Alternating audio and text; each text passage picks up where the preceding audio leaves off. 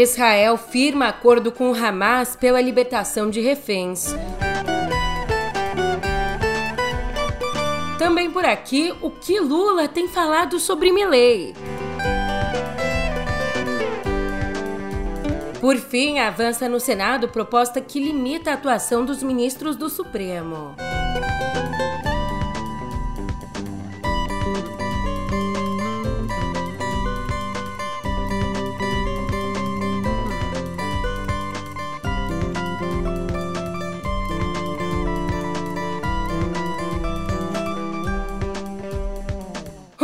Ótimo dia, uma ótima tarde, uma ótima noite para você. Eu sou a Julia Keck e vem cá, como é que você tá, hein? Eu nem acredito que eu tô falando isso, mas até que enfim o conflito entre Israel e Hamas vai se encaminhando para os finalmente. E eu já te conto todos os detalhes agora, no pé do ouvido, claro.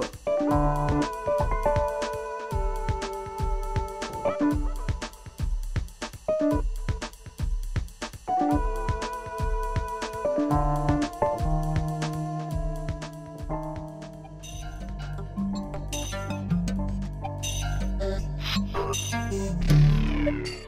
nesse momento, informações das autoridades israelenses de que nas proximidades desse local, inclusive na estrada que levava a esse ponto exato onde acontecia essa rave, 260 corpos foram encontrados. A gente era só jovens numa festa, sabe? Festejando a vida e do nada as pessoas que querem morte interrompem isso. O primeiro-ministro do país, Benjamin Netanyahu, disse que Israel está em guerra. O comandante militar do Hamas afirmou que o grupo palestino atingiu posições inimigas, aeroportos e posições militares com 5 mil mísseis. Hoje, o Hamas libertou duas reféns americanas e, segundo a BBC de Londres, o grupo pede um cessar-fogo, o que até agora Israel não aceita. Informação gravíssima que acaba de chegar. Um hospital em Gaza foi atingido há poucos minutos pelos bombardeios de Israel. O grupo de 32 pessoas resgatadas na faixa de Gaza chegou em Brasília na noite dessa segunda-feira, 13 de novembro, no avião da Força Aérea Brasileira. Eles aguardavam a autorização para deixar a região desde o início do conflito. A gente traz imagens de agora há pouco na faixa de Gaza. Hoje, o conflito entre Israel e Hamas completa 42 dias. Israel segue o cerco ao maior hospital de Gaza. Tanto, mas tanto já aconteceu. Então, finalmente, na madrugada do 47º dia de guerra, o gabinete israelense aprovou um acordo com Hamas para libertar os reféns em troca de palestinos presos. Com esse acordo, até 80 dos quase 240 sequestrados podem ser libertados. Esse acordo é em etapas. Num primeiro momento, o Hamas vai soltar 50 em troca de 150 mulheres e menores palestinos. Isso aqui vai acontecer durante um cessar-fogo temporário de cinco dias. E depois, numa outra etapa, mais 30 podem ser soltos. No começo da reunião que terminou com o acordo, Benjamin Netanyahu, premier israelense, ele disse assim, aspas: "Estamos diante de uma decisão difícil nessa noite, mas é a decisão certa." Fecha aspas.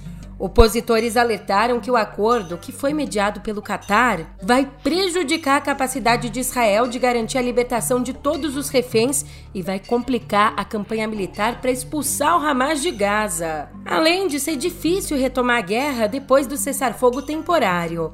Mas, destacando que todas as forças de segurança de Israel apoiam o acordo, Netanyahu reforçou que, abre aspas, estamos em guerra e continuaremos em guerra até alcançarmos todos os nossos objetivos, destruir o Hamas e devolver todos os nossos cativos e pessoas desaparecidas.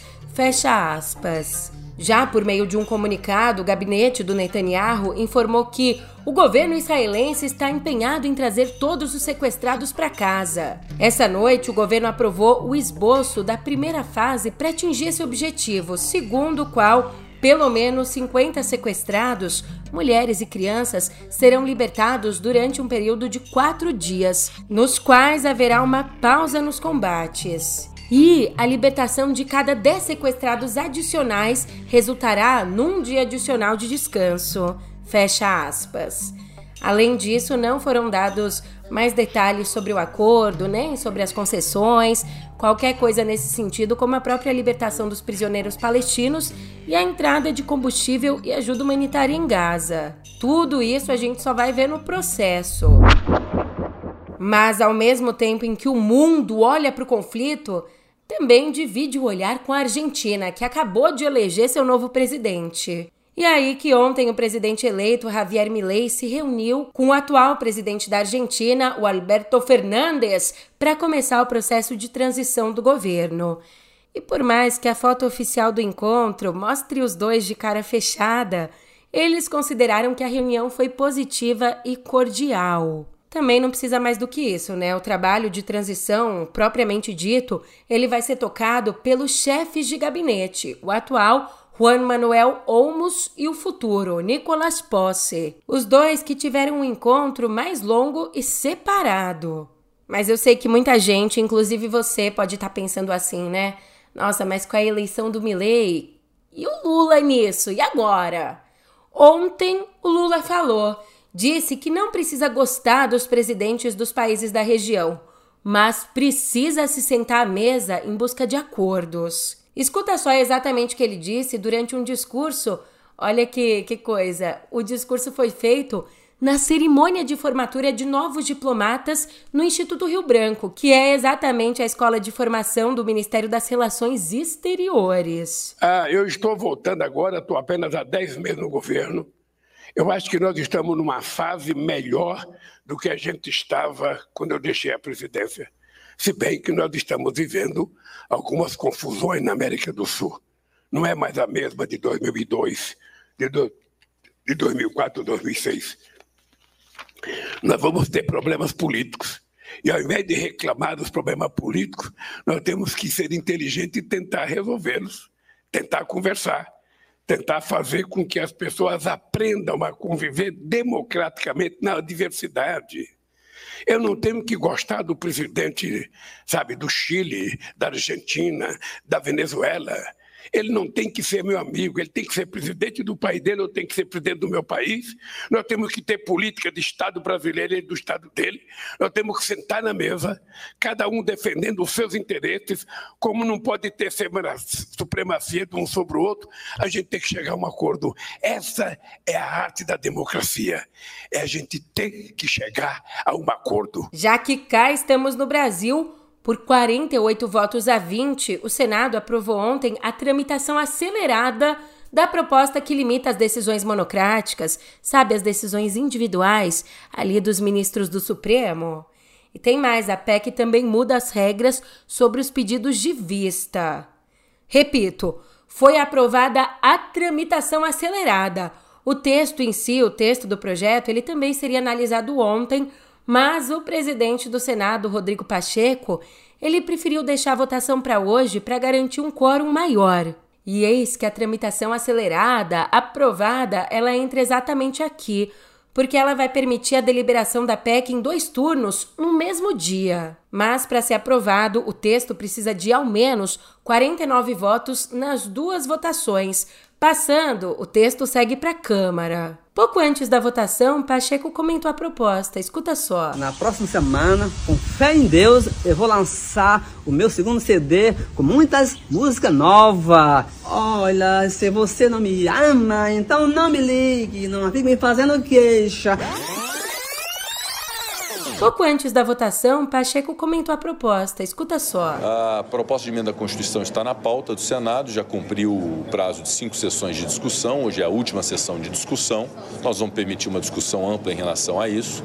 A PEC das decisões monocráticas é algo tecnicamente muito aconselhável, porque significa dizer que uma lei votada nas duas casas do Legislativo e sancionada pelo presidente da República só pode ser declarada inconstitucional a partir do Supremo Tribunal Federal por sua força colegiada e não por uma decisão isolada de um ministro. Portanto, eu considero algo adequado do ponto de vista jurídico, do ponto de vista político e para a preservação institucional da boa relação entre os poderes.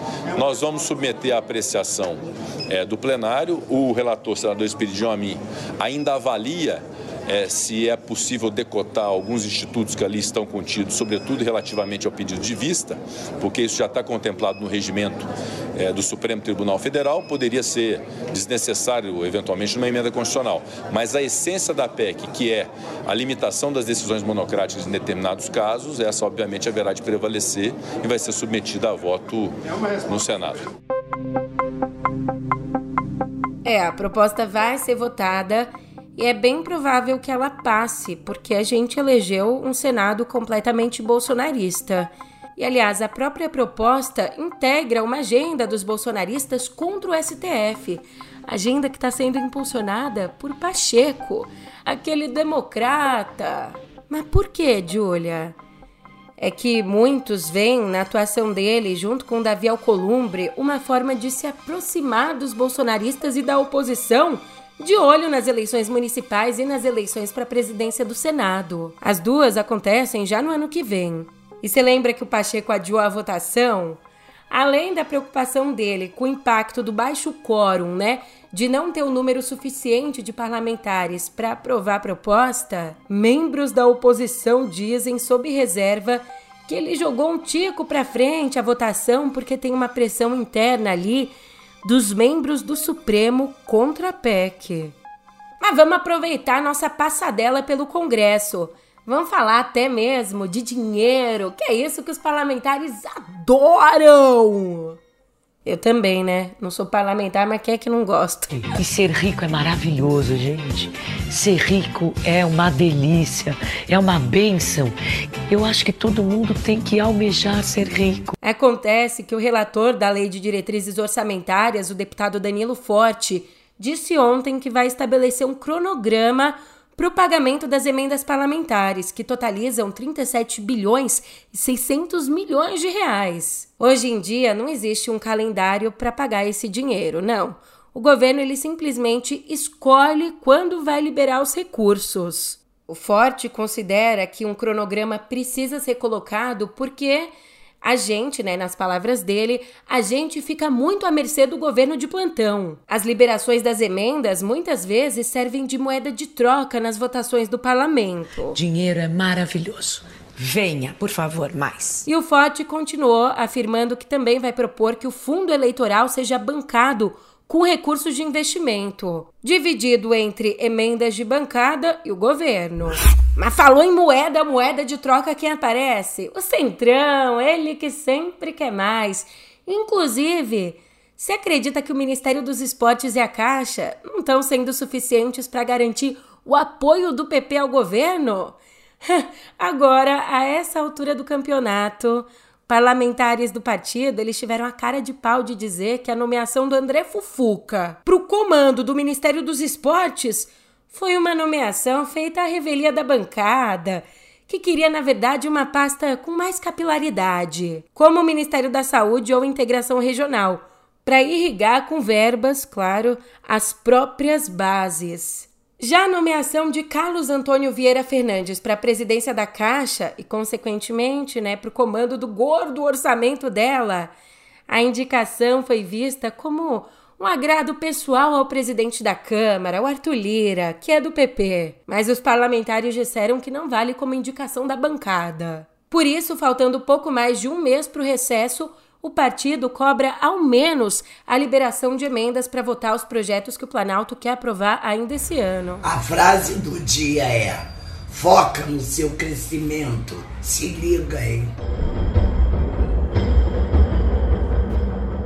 Por fim, aqui em política, uma atualização pesada sobre a tentativa de golpe lá do dia 8 de janeiro. Um dos réus no caso, o Clériston Pereira da Cunha, morreu na segunda, aos 46 anos, dentro do complexo penitenciário da Papuda, onde esperava pelo julgamento.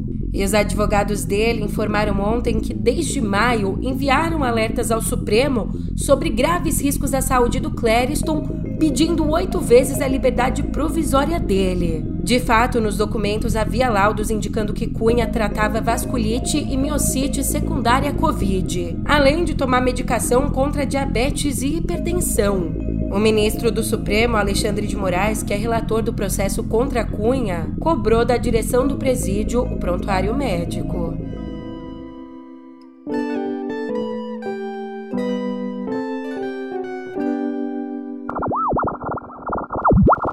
Começou agora há pouco aqui no Palácio do Planalto a cerimônia que marca a sanção pela presidenta Dilma Rousseff do programa Mais Médicos, o programa contrata profissionais médicos estrangeiros e brasileiros para atuar pelo SUS em lugares onde há falta desses profissionais, como por exemplo municípios no interior do país e também na periferia de grandes cidades. O texto que veio do Congresso Nacional, que foi aprovado no Congresso Nacional na semana passada, transfere para o Ministério da Saúde a responsabilidade de registrar os profissionais estrangeiros que vão atuar pelo programa. Caberá aos conselhos regionais de medicina e ao Conselho Federal de Medicina apenas é fiscalizar a atuação desses médicos. Dez anos se passaram desde então, desde que o governo Dilma criou mais médicos. E agora o programa tá de volta e com cara nova. Tá até com recorde de inscritos. E olha só, dos 3.436 médicos inscritos, só seis não são brasileiros natos ou naturalizados. Dos seis, três são venezuelanos, dois cubanos e um haitiano. E todos os inscritos, eles agora estão passando por um período de imersão presencial de um mês e quando esse tempo terminar, eles vão fazer uma prova para serem admitidos ou não, né, no programa. Admitidos, eles vão ser enviados para lugares com carência de serviços médicos. Uma outra diferença é que agora a média de idade dos inscritos está mais alta. A gente tem a média aí de 36 anos. Hoje, todo o programa do Mais Médicos conta com 18.500 profissionais e o objetivo do Ministério da Saúde é chegar a 40 mil até 2026. Mas até chegar lá, a gente tem que se preocupar com uma outra questão, várias, né? Mas eu vou apontar uma só agora para poder mudar de notícia.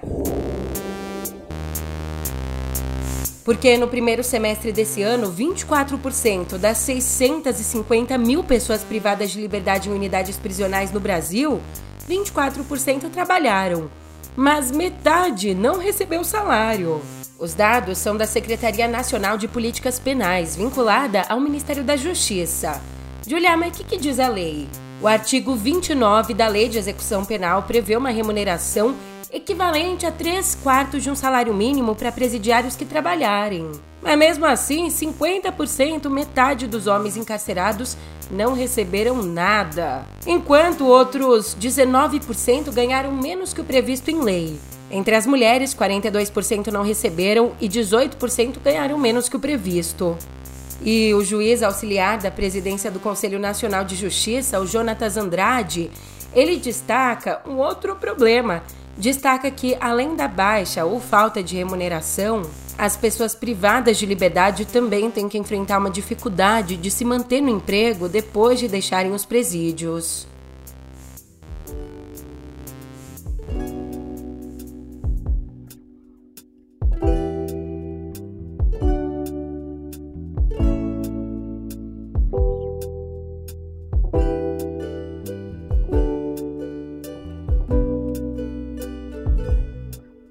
Aqui em Cultura não dá para fingir que a gente não viu. Tem um jabuti dentro da sala. Ô louco, né? Quem me dera. Mas fato é que ontem a Câmara Brasileira do Livro anunciou os finalistas do 65º Prêmio Jabuti. São cinco indicados em cada uma das 21 categorias, que vão condecorar os melhores entre as 4.245 obras inscritas.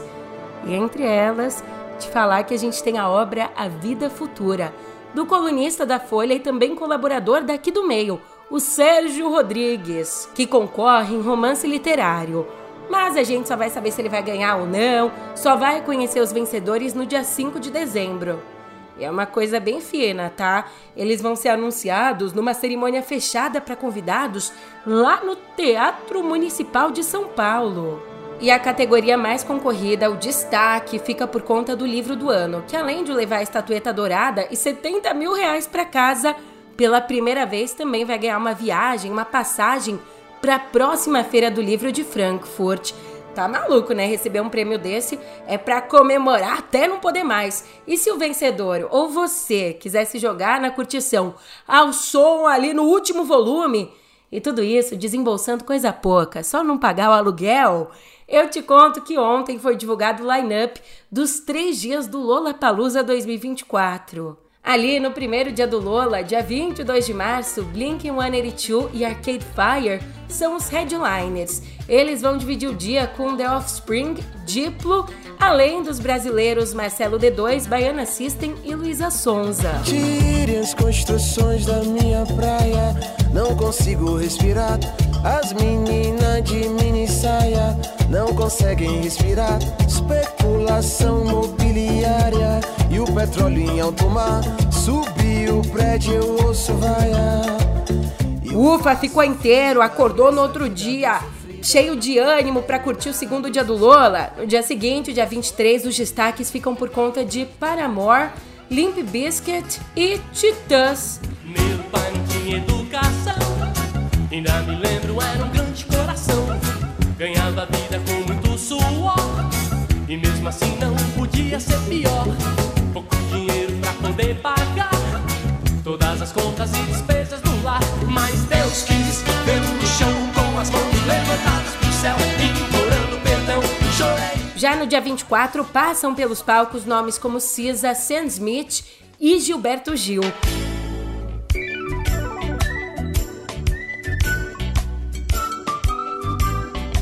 Os ingressos já estão à venda no site da Ticketmaster ou também presencialmente ali no Tóquio Marine Hall. O festival vai acontecer no Autódromo de Interlagos, aqui em Sampa, meu! Não adianta nem me abandonar. Porque mistério sempre há de pintar por aí. Ou será que não? E olha, se você não aguentava esperar né, a revelação desses nomes, se você sofreu esses poucos meses tentando descobrir quem que ia tocar no Lola, imagina os fãs do Banksy, que há décadas são fãs de um cara que eles não sabem quem é. E eu me incluo nesse eles. Mas pera lá, te explico. Ele, que é um dos mais valorizados artistas de rua do mundo, o Banksy, adotou esse pseudônimo resguardando sempre a própria identidade.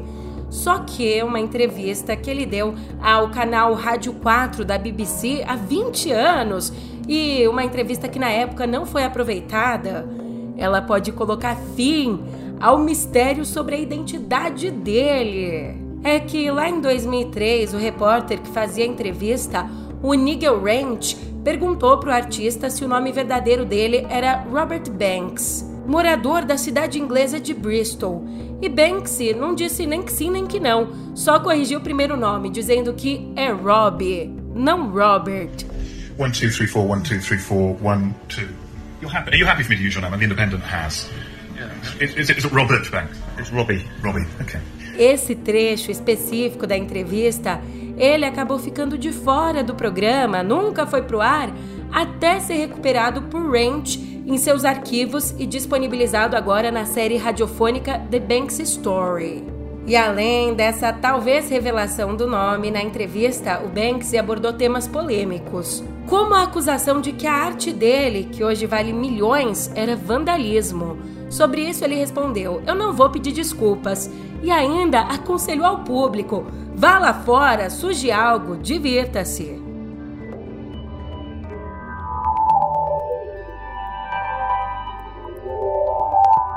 Em Cotidiano Digital, atualização liberada no WhatsApp. Numa nova atualização liberada ontem, o Zap ganhou uma opção que permite associar um endereço de e-mail a uma conta. Mas para que isso? Isso, na prática, serve como um método alternativo para logar no app, criar uma conta também, ou mesmo como uma camada extra de segurança. É, ainda vai ser obrigatório usar um número de telefone para criar uma conta, mas o e-mail vai permitir fazer o login caso a opção ali de verificar via SMS, caso essa opção não esteja disponível. Por enquanto, o recurso está liberado na versão do WhatsApp para iPhone e vai chegar para todo mundo aos poucos. No Android, a função está em teste pelo WhatsApp Beta e chega logo logo para o público geral. Ah, Júlia, que mané atualização, eu quero é polêmica.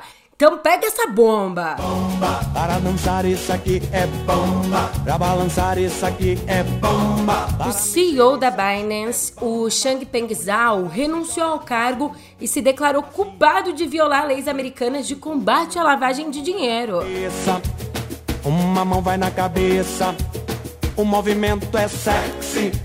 E por isso, a maior bolsa de criptomoedas do mundo também concordou em pagar 4 bilhões e 300 milhões de dólares ao Departamento de Justiça. O que, que, as acusações dizem? Que o ZAO e outros envolvidos no processo não conseguiram se registrar como empresa de serviços financeiros e violaram a lei de sigilo bancário. E se a empresa vai pagar 4 bi, ele mesmo pessoalmente também concordou em pagar 50 milhões de dólares em multa. Como parte do acordo, o ZAO também vai ser proibido de se envolver diretamente com os negócios da Binance por três anos. Né, eu queria ver um maluco desse se crescer em terra de JBS, mensalão, rachadinha, queria ver. Gostaram agora? Pronto, contei. Agora o Brasil e o mundo vão saber. Mas eu não vou fazer piada com quem tá na pior, né? Perdendo dinheiro, coitado. Por outro lado, tem uma galera de bolso cheio. Com uma receita de 18 bilhões e 120 milhões de dólares, a Nvidia registrou um crescimento de 206% no terceiro trimestre desse ano em comparação com o mesmo período do ano passado, quando a receita foi de 16 bi e 180 milhões. O anúncio do crescimento, ele veio, não é uma novidade, né? Ele veio enquanto o mundo continua buscando unidades de processamento gráfico. Os GPUs, só que agora principalmente para uso em inteligência artificial generativa por empresas de tecnologia, como a própria OpenAI, dona do Chat GPT. Se lá, há dois anos, a Nvidia tinha a maior parte das receitas vindas da venda de GPUs para jogos em PCs, Agora, a mina de ouro da companhia são as implantações em farms de servidores. Ou seja, só vai crescer, só progresso. Meu Deus, para eu ter um crescimento espetacular como esse, envia o episódio de hoje para uma pessoinha, por favor. Compartilha a palavra do No Pé do Ouvido e de quebra me ajuda a pagar as contas. Falando em conta, eu te conto mais amanhã. Eu tô indo nessa agora, mas você sabe, eu tô sempre esperando você por aqui. Até mais.